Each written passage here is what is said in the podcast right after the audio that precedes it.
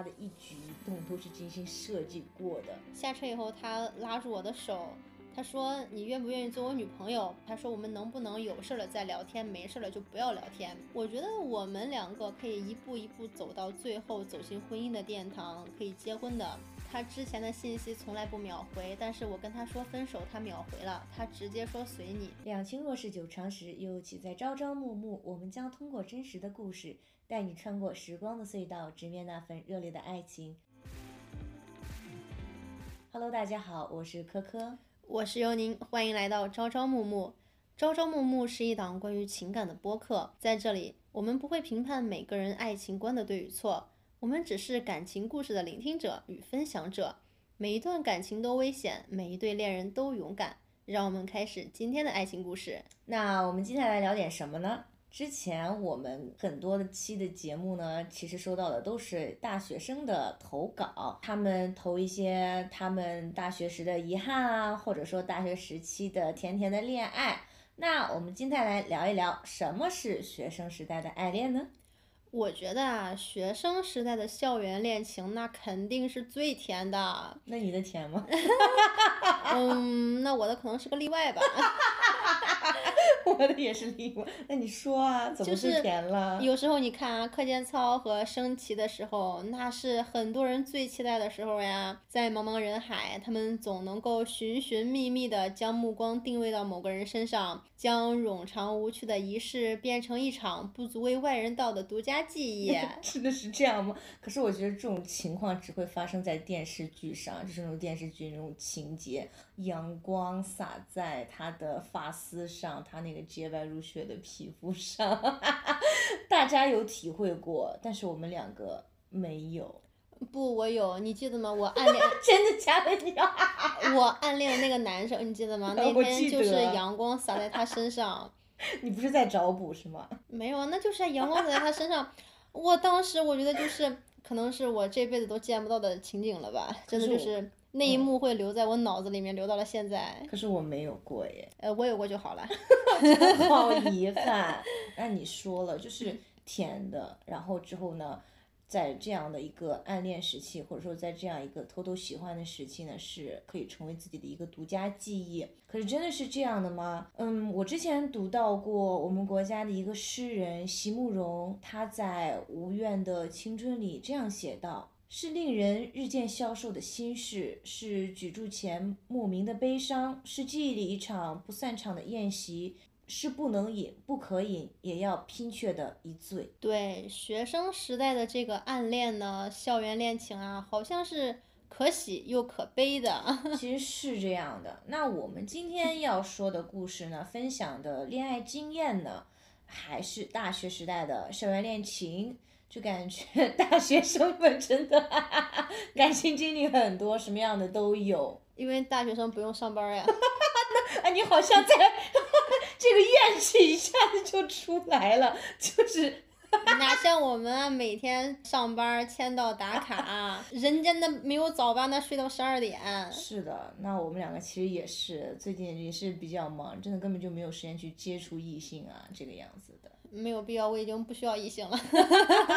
那我们今天的投稿嘉宾呢？他投稿的就是大学时代的校园恋情。那最后他的结果到底是红着脸还是红着眼呢？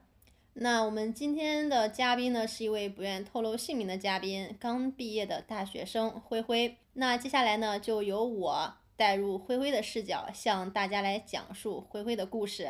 今天大概是讲一个什么样子的故事呢？今天的故事啊，千言万语汇成一句话：女生不要恋爱脑。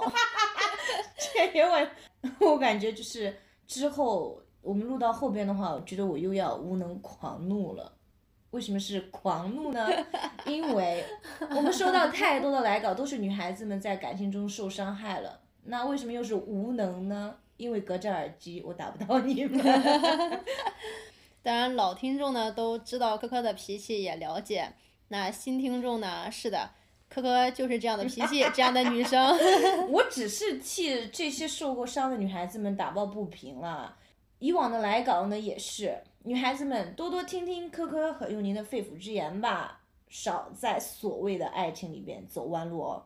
是的，但是呢，我们今天还是得先听一听灰灰的恋爱经验，看看有什么能够分享给大家，有什么能够教会大家的。好，那我们有请佑宁呢来扮演一下灰灰的角色和视角，来讲述一下灰灰的故事吧。好，第一次见面是那个时候，他们学院组织那个辩论赛，他们班上呢有一个同学叫上了我和我室友，因为我和我室友有那个辩论赛的经验，我们就组成了一个小组嘛。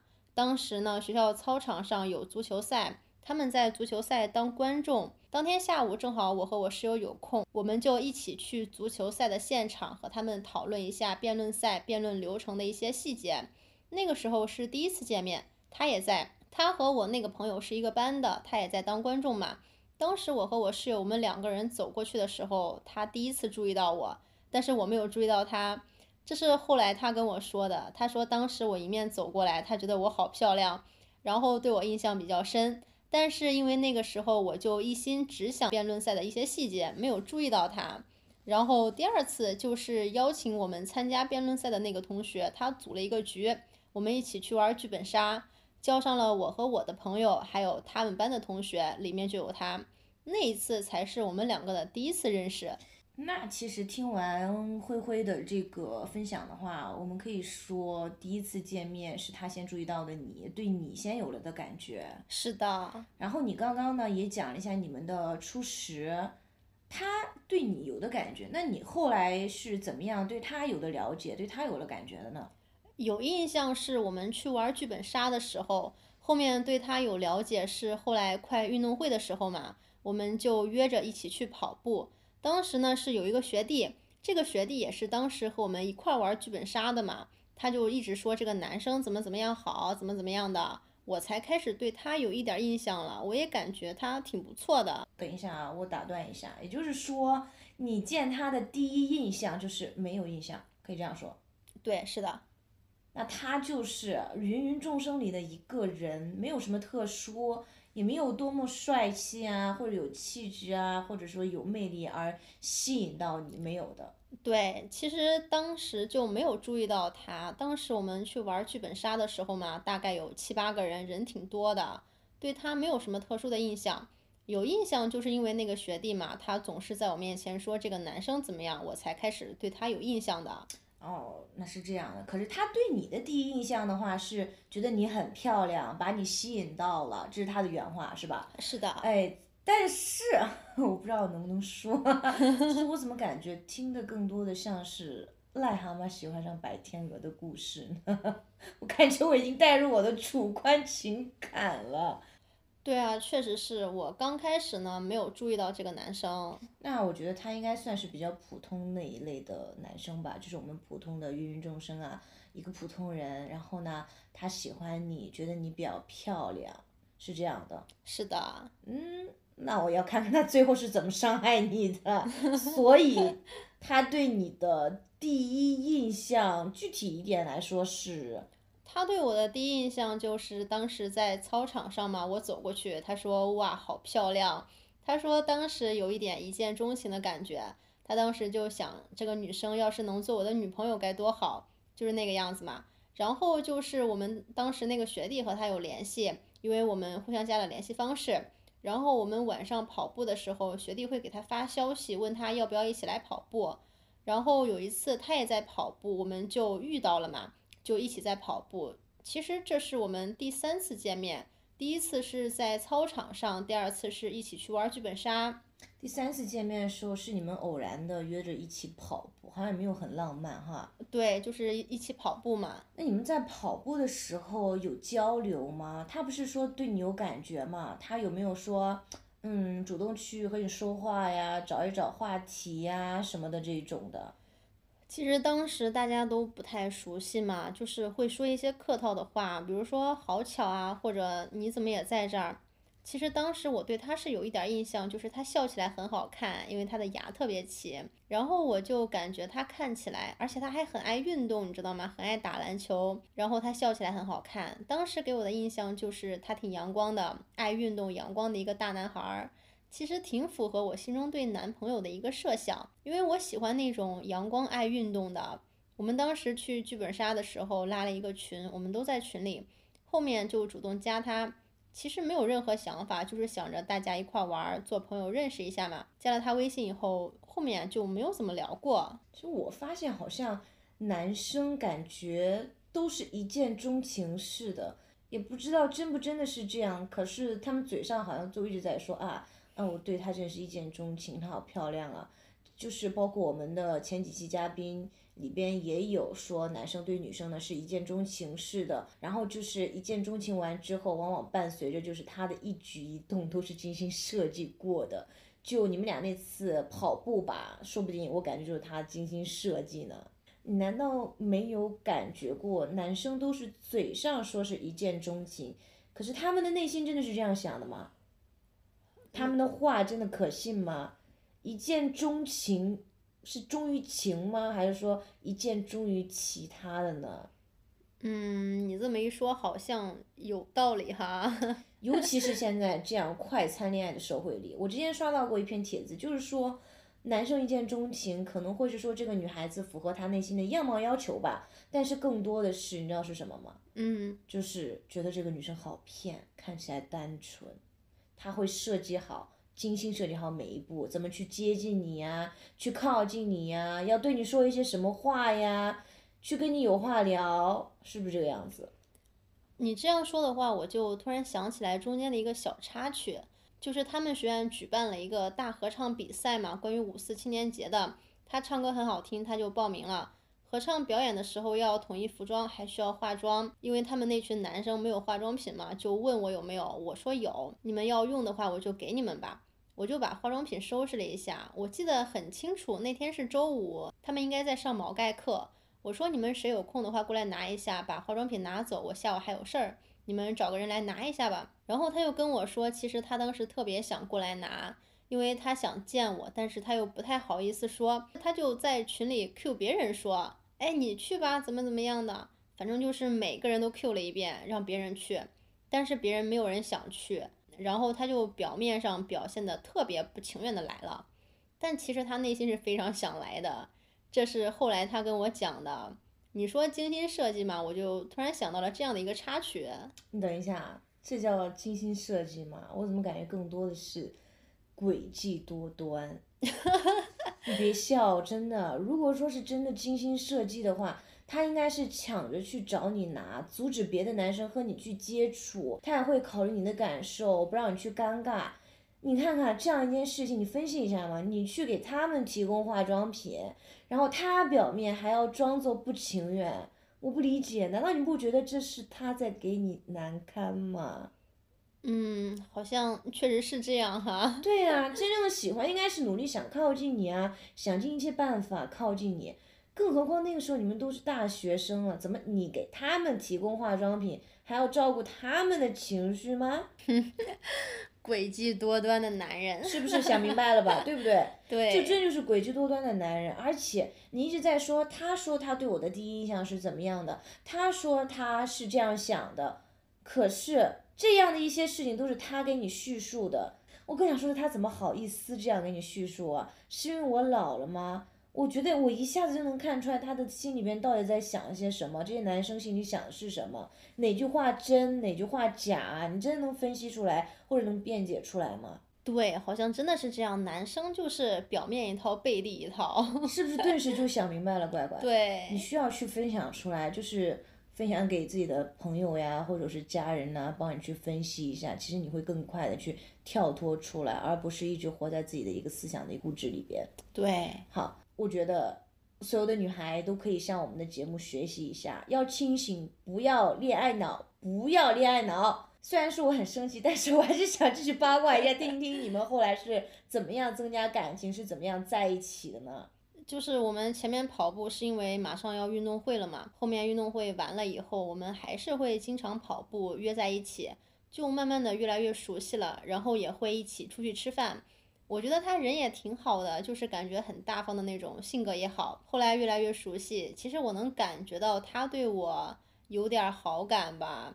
嗯，可能就是喜欢我吧，我察觉到了。然后我觉得我也挺喜欢他的，就是觉得他人很好，性格很好，觉得我们很合适。所以就是说，你是在后来的相处中才开始慢慢对他有好感的，算是有一点点那个日久生情的意思。对，就是慢慢的发现他的闪光点嘛。那我很好奇，你们是怎么就是正式确定关系的呢？你对他有了好感。那我觉得，既然说是女生这边有了触动吧，我觉得应该离你们两个确定关系肯定不远了吧？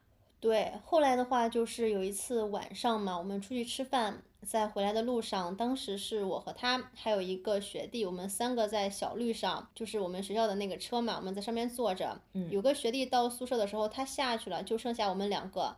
然后司机说：“哎，你看人家下去的好啊，这会儿就剩你们两个小情侣在一起了。”但是其实当时我们不是情侣，也不知道那个叔叔他是怎么就看出来了，他为什么会觉得我们是情侣呢？然后到学校门口我们就下车了，下车以后他拉住我的手，他说你愿不愿意做我女朋友？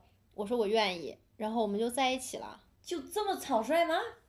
对，其实我也觉得很草率，就是没有充分的了解到一个人，完全就是荷尔蒙的作用。当时我们其实认识有一个多月就在一起了。嗯，这很难评。我这一趴 选择保持沉默，但是我知道，我觉得耳机那边的听众朋友们也知道，正式的表白肯定是要从一束花和一封情书开始的。我们节目的每期都在说，不要不清不楚的开始一段恋情，因为。那一段恋情只会不清不楚的结束。此时此刻，我真的哇，希望我们的节目可以让更多的人听到，这样的一个心情真的达到了顶峰。女孩子们，请你们学会爱自己，请你们清醒一点。但是我们也不能以现在的心态去质问过去的自己嘛，这些道理和感悟也都是在我们经历过以后才明白的。确实是，所以说呢，我们更需要大家呢来分享出自己的经验，不仅是让自己。长一个记性，也可以让我们的听众朋友们呢多学到一点经验。那后来呢？其实你们应该是甜蜜的吧？毕竟刚刚在一起，应该会有甜蜜的情节。是的，那也是我唯一一段感受到快乐的时光了。我们刚在一起嘛，我去陪他上晚自习，他来陪我上选修课，我们一起吃饭，一起期末复习，过了一段校园情侣的那种生活，很幸福，很快乐，每天都超级快乐。特别期待能够见到他，但是也就那一段时间，后面的话就不是了。怎么了？发生了什么呢？事情的转折呢，就发生在放假以后，我们异地恋嘛，因为经常会见不到面，然后两个人之间就渐渐的产生了一些矛盾。我可能比较粘人，我会给他发消息，但是他有点烦我。他说他觉得我太黏他了，让我不要老是这么跟他发消息。然后他就说我们两个之间能不能有事了再聊天，没事就不要联系，他就这个意思。我当时特别不能接受。粘人，粘人是你自己对你自己的定义，还是他对你的定义？嗯，我自己对自己的一个定义吧。这不是，我想问一下，什么时候发个信息就叫粘人了？你们现在年轻人是这样定义这个词语吗？那你说那个时候你们之前在学校的时候没有异地的时候，天天一起上课一起吃饭，那叫什么连体婴儿吗？那样的话他都接受得了，那单单纯纯的发一个信息，他反而接受不了。是的，他当时就是这样一个态度嘛。那在学校的时候，或者说是在这个假期。嗯，准备放假的时候，他有表现出来烦你的这个感觉吗？还是只是说在回家后突然很突然的一个转变？没有，因为在学校的时候可能是新鲜感吧，两个人刚在一起，肯定是特别想每天腻歪在一起的。我们会一起吃饭，他会来接我一起去吃午饭，然后晚上会去逛校园什么的。其实那个时候没有表现出来，就是发生在到家了以后，暑假在家。当时他就对我说了这两句话，他说：“我们能不能有事了再聊天，没事了就不要聊天。”这句话对我打击特别大，因为在我们刚在一起的时候，其实我们两个之间就有点放不开，有点拘谨。放不开、拘谨是什么意思？因为我觉得我自己可能有一点恋爱脑吧，我怕我太粘人了，对方会接受不了。所以有一天晚上我们坐在一起，我就跟他说我们两个之间的问题。我说你觉不觉得咱们之间相处有点太见外了，就不像普通情侣那种能够打打闹闹的。他说他也发现了，然后我就说我其实是害怕的，我就跟他说我其实挺粘人，但是我怕你会烦我，所以我就没有释放自己的本性，或者就是说有点拘谨吧，也不敢特别的跟你发消息或者表现的特别粘人。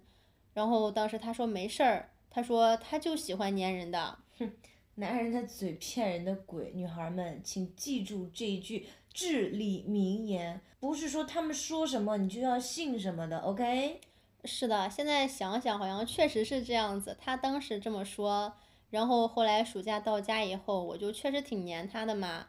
但是他就表现出了不同的反应。他说：“我们能不能有事了再聊天？没事不要聊天。”当时他说完这句话，我非常扎心。我说：“当初是你同意我可以黏你的，为什么现在你又说有事了再聊天，没事了就不要乱发消息？”我觉得这不像一个正常的情侣应该有的那种状态吧。正常情侣那不就是我想跟你说什么，想跟你分享什么的时候，我可以立马跟你说，然后你看到回我就行了。但是他直接说让我不要跟他说那么多话，我们有事再说，没事不联系。他就是这个样子，我当时我挺接受不了的。然后我就跟他说，我说你为什么要这样？当初不是你说要我黏着你的吗？你为什么现在是这样一个态度？我当时超级受打击。你就单凭你跟我分享的吧。如果说我作为一个旁观者，我没有那么多了解他的话，单凭你嘴里说出来的，我真的会觉得他出轨了，而且真的是很百分之百的那种确定，你知道吗？他连冷暴力都出来了，是冷暴力吧？嗯，可以算是。就是冷暴力，男人出现冷暴力的原因百分之九十都是因为有新欢了。你难道之前没有吃过这个亏吗？我觉得他应该是没有出轨吧。其实我当时能够意识到我们两个之间有问题，但是我想的是两个人恋爱过了新鲜期以后，可能就是两个人会有一些挑战什么的，就是瓶颈期嘛。当时我就觉得我们两个人之间可能有什么矛盾。但是就是这个问题也不是说不能解决，然后我就说咱们有什么矛盾，咱们两个好好说开了就好，好好的聊一聊，把矛盾解决了。不管是什么样的相处方式，还是你觉得我哪方面做的不够好，你接受不了，咱们敞开心扉的聊一聊，不要保留，把一切问题都给解决了，咱们好好相处。就在我们发生矛盾的时候，我从来没有想过要跟他分手。因为当时我跟他在一起的时候，我特别喜欢他，因为我觉得我们两个人特别合适，他的性格我也喜欢，他刚刚好又是我喜欢的那种类型，爱打篮球，比较阳光，而且两个人还在一个学校，感觉超级超级合适，你知道吧？我觉得我们两个可以一步一步走到最后，走进婚姻的殿堂，可以结婚的。所以当时发生这些矛盾的时候，我没有想过说要跟他分手。但是他的态度就是特别不想和我说话。我当时给他发很多很多消息，他一个都不回。他可能看到了，也当做没看到。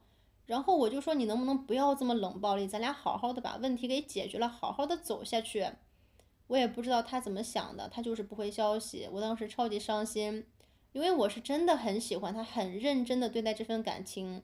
我没有想到他是这个样子，这么不负责任。后面就是很久很久，好几天都不回消息。我当时特别崩溃，特别的接受不了。那你当时难道还没有看清楚吗？他都冷暴力到这种程度了诶。我当时其实是意识到了，但是我觉得自己当时生活里面只有恋爱，让这个感情影响我太多了，整天干什么都没劲儿，整个人很低沉，很伤心。他也不跟我交流，我那个时候整天哭。就因为这个心情也影响到了生理，好几个月都没有来大姨妈，脸上爆痘，所以当时其实整个人状态特别差。因为当时我一直都觉得我们两个人可以好好的走，因为两个人挺合适的。但是现在看来其实并不合适，只是说那个时候被恋爱冲昏了头脑，觉得两个人很合适，一下子又接受不了他的冷暴力。我没有办法接受我们两个人的感情变成现在这个样子，所以我就是想说，他好几天不回你消息的时候，你甚至这个时候还没有想过说跟他分手，是吗？对我没有想过分手，我当时一直想的就是我们两个能够把问题解决了，但是他想的可能就是分手吧，我也不知道他是怎么想的。他当时就是好几天都不搭理我。他能怎么想？他就是想跟你分手啊，还能想什么？你真的是陷得太深了，乖乖。甚至你还想去挽救这早已死了的所谓的他对你当初的那种喜欢，你真的是该清醒了。但是我那个时候就是不想分手，我不愿意放弃。直到后来有一天，他跟我说，我们能不能先分开，等到我做好准备的时候。等到我们开学，我再做好准备，我跟你再表白一次。我当时超级开心，因为我觉得他这也算是在解决问题吧。嗯，我的母语是无语。耳机那边的女孩们，可不可以不要让别人一次又一次的伤害你？请及时止损，OK？可是我当时就是觉得他是在解决问题嘛。那我说好，我们就等到开学嘛，我在等你跟我表白。其实我当时特别期待开学，等到开学以后，我超级开心，因为我觉得就是他可能要重新给我表白，我们两个人要和好如初了。但是开学了一周以后，我发现他把情侣头像给改了，他把我们官宣的那条朋友圈，嗯，反正没有了，我不知道是他删了还是隐藏了，反正看不到了。我后来就一直约他，可是他不出来，我就一直约，我说我去湖边等你，你出来一下，咱俩好好聊聊。那天就是入秋了，风刮得特别冷，很冷，我就一直在湖边等他。我边等他，还在听教资的课。我当时超级心酸，你知道吗？嗯，就是说这么冷的风还没有吹醒你的恋爱脑，是吗？是的。哦天呐，耳机那边的你们，下一次投稿可不允许再有这样的情节出来喽，否则我真的会被气死的。那所以呢？这个男生他最后到底出来了吗？没有，他不出来。那天超级冷，湖边特别冷，我硬生生的等了他半个小时，快一个小时了，他还是没出来。其实现在想想，当时真的挺恋爱脑的。他的态度已经很明显的就是想要解决掉我们，而不是解决掉这个矛盾。我当时就特别的难过。其实那个时候自己心里也是有一点点的在放下这段感情，也放弃对他的那些执着吧。当时我觉得压死骆驼的最后一根稻草，就是他千里迢迢的从他们宿舍跑到咱们宿舍去给一个学妹，这个学妹是他们家那边的嘛，他好朋友的一个妹妹，千里迢迢的给这个小学妹送电脑，但是他不愿意来看我一下，他到宿舍了也没想着说约我出来见面，约我出来吃饭，他也没想着陪我上课。但是他愿意千里迢迢的给这个小学妹送电脑。就我知道，据我了解，你们学校的布局话，就是这两个寝室应该算是对角线吧，最远的对角线的那种。是，所以说就是压死骆驼的最后一根稻草嘛。我当时觉得特别特别伤心，我就觉得你愿意给这个女生送电脑，你都不愿意来见我一面，也不愿意跟我一起吃饭。我觉得我们这已经不是正常的男女朋友该有的那种相处模式了。然后有一天嘛，洗完澡在吹头发，在吹风机室里面，我就跟他说我们分手吧。然后他就回了两个字，他说随你。我当时更心寒了。你心寒了，但是你知道我想说什么吗？你说。终于分手了，终于分手了，不然还要等到什么时候？所以说，当你在说分手的时候，他直接秒回你，随你是这样的吗？对他秒回我。他之前的信息从来不秒回，但是我跟他说分手，他秒回了，他直接说随你。其实我当时特别难过，我难过的都哭了。我当时真的在吹风机室里面嘛，好多吹风机一起吹头发，声音很大，嗡嗡的。当时我在默默流泪了，你知道吗？那我问你一个问题哈，就经历了这一系列的事情之后，如果说让你再重新来一次，你还会选择跟他在一起吗？你是说重新回到当时吗？对，就是重新回到你们两个在校车上。然后下了车之后，他给你表白的那一次，你还会选择牵他的手跟他在一起吗？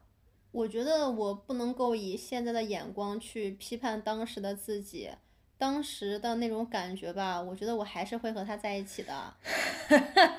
好，那我再如果如果说你带着记忆回到你们俩当时坐校车的那个时候，你还会答应他吗？那我就不会了。你要这样说的话，那我才会长舒一口气。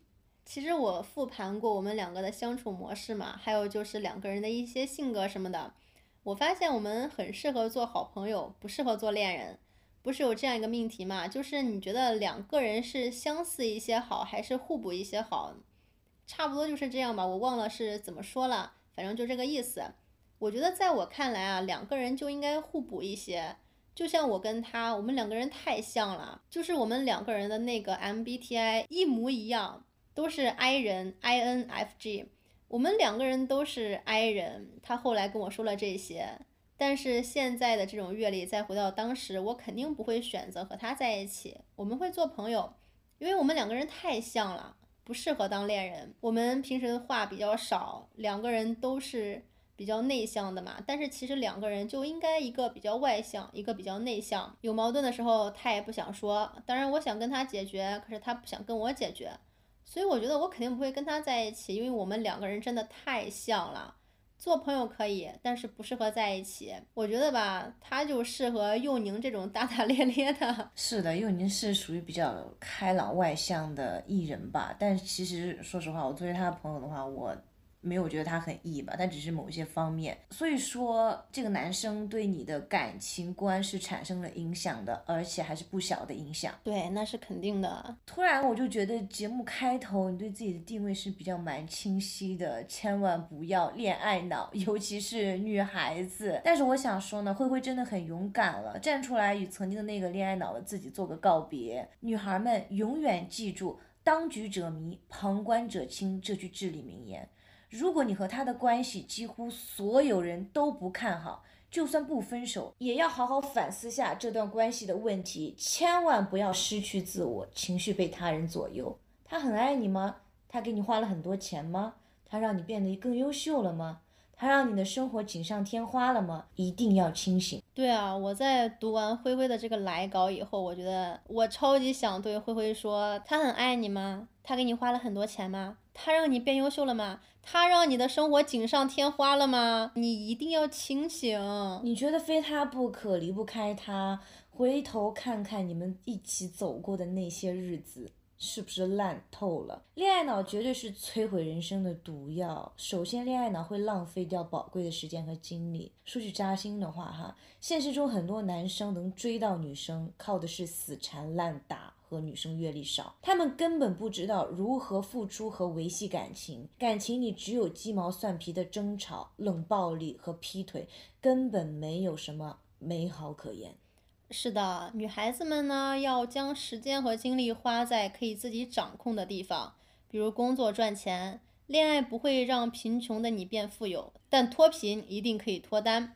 女性要抛弃女性的身份，像男人一样去争取、去战斗。而不是把自己的幸福都寄托到男人的善良和自己的运气上。当然了，还是要感谢灰灰给我们分享他的情感经历。同时，如果耳机那边的你也想分享你的故事，都可以关注我们的公众号和微博号“朝朝暮暮聊天室”来进行投稿，你就有可能会成为我们下一期的主角。那今天的故事就分享到这里啦，我们一周一更，记得关注和订阅我们，不要走散哦。那我们下期见。